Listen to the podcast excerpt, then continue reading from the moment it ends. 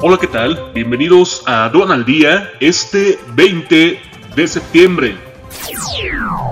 Nacional. Gobierno de AMLO quiere gastar en tecnología de la información 32.904.6 millones de pesos, el mayor monto desde 2015.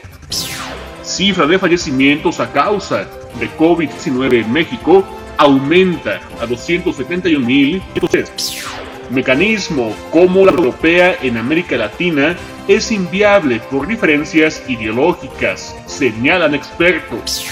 11 TV y Canal 22 van con altibajos, pero el sistema público de radiodifusión despega en la capital. México invierte 23 veces más en atender que en prevenir desastres naturales. Internacional.